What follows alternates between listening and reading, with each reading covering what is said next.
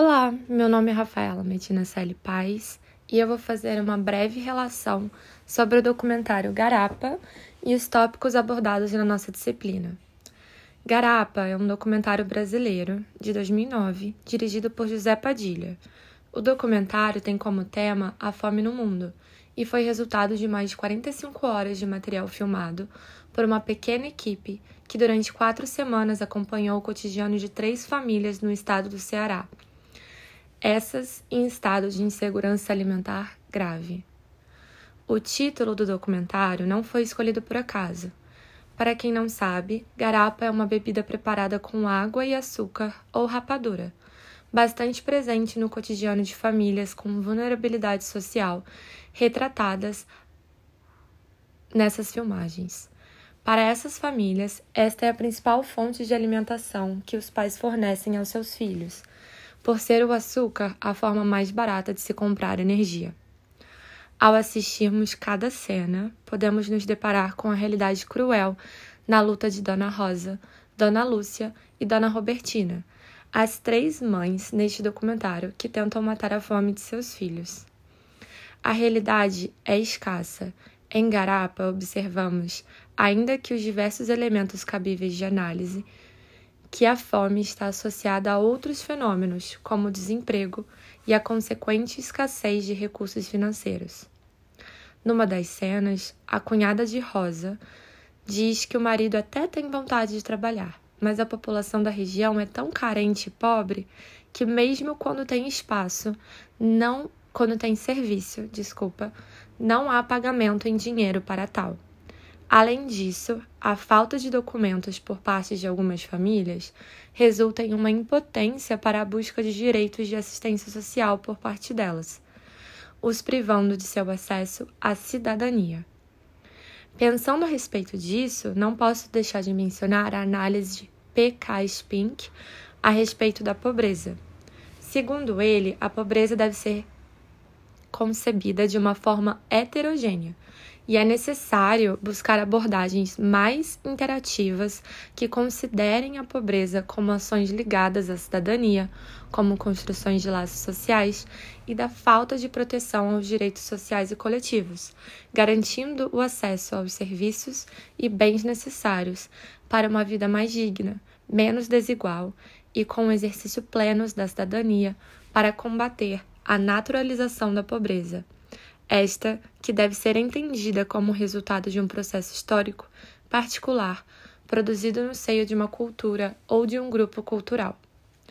A intenção aqui vai de acordo com o Spink e é a de analisar de uma forma heterogênea a pobreza desta realidade específica, onde existe um caráter multidimensional e uma dimensão subjetiva, o que ampliaria as suas fronteiras, pois não seria meramente uma deficiência de renda que poderia ser compensado por transferência do Estado.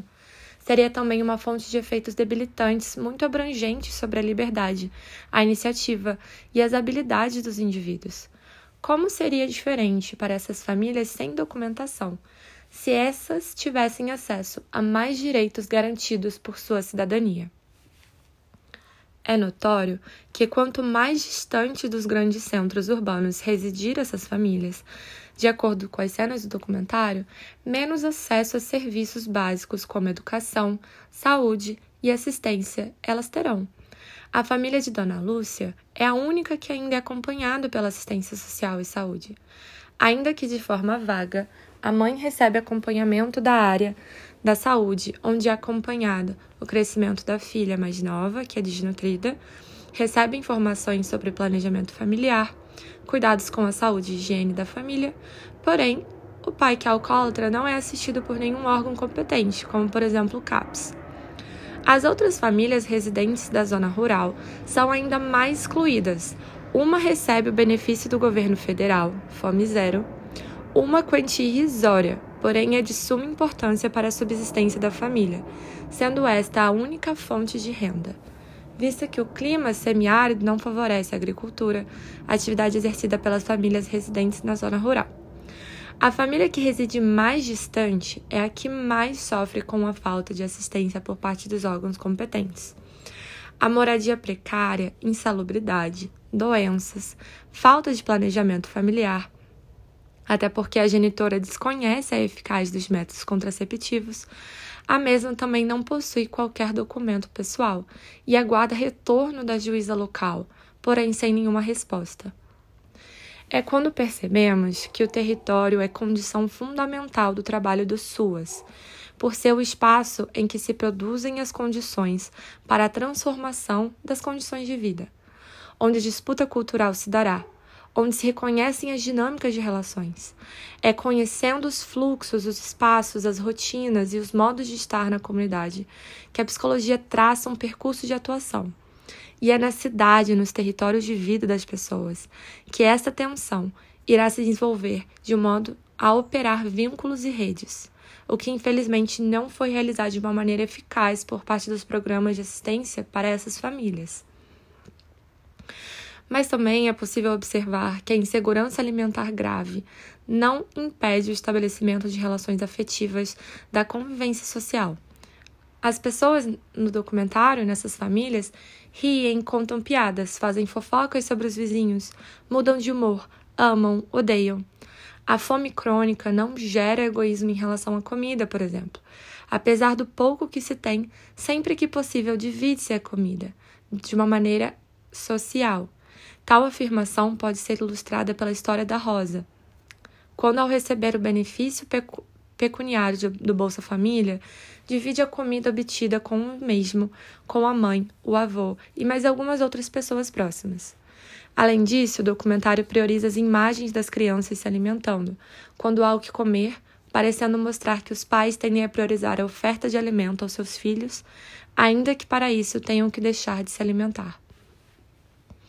Ao que nos parece, através da simples análise do filme, não é certo afirmar que a família personagem participante do programa Bolsa Família retrata a realidade de todos os beneficiários do programa.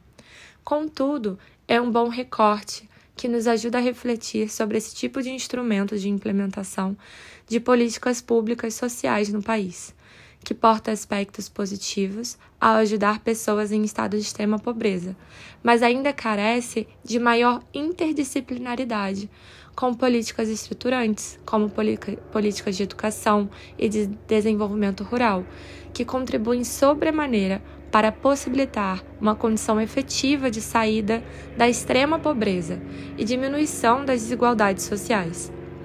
Registramos que, segundo o retrato do documentário, essa intervenção política possibilitaria a alimentação por somente 12 dias, sendo um benefício de recebimento mensal que não é apto a lograr alimentação para o integral mês em referência. Bom, a partir do exposto, é possível concluir que se o problema da fome e da escassez de alimentos é central em Garapa, não é, contudo, absoluto. A fome termina por conformar um determinado modo de vida, Além disso, o documentário demonstra que a insegurança alimentar grave não impede o estabelecimento de relações pessoais, afetivas, de convivência social e de problemas que qualquer pessoa enfrenta cotidianamente. As mulheres amam e odeiam, as crianças brincam e brigam, os homens traem, agridem, outros dependem demasiadamente de sua mulher. Há também os que são mais companheiros, Todos esses aspectos são tão reais em nossas vidas que fazem dessa narrativa mais humana. Como aponta Padilha em uma de suas entrevistas, a fome em Garapa não é uma abstração, uma formulação teórica.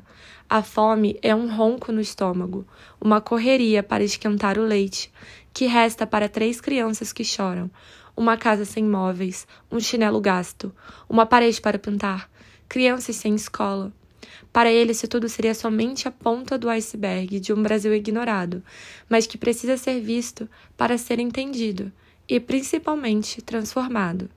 A necessidade, então, de políticas públicas territorializadas que incentivem a cidadania e a autonomia dessas populações, para assim produzir condições que produzam transformações de vida, é, mais do que tudo, fundamental. Obrigada.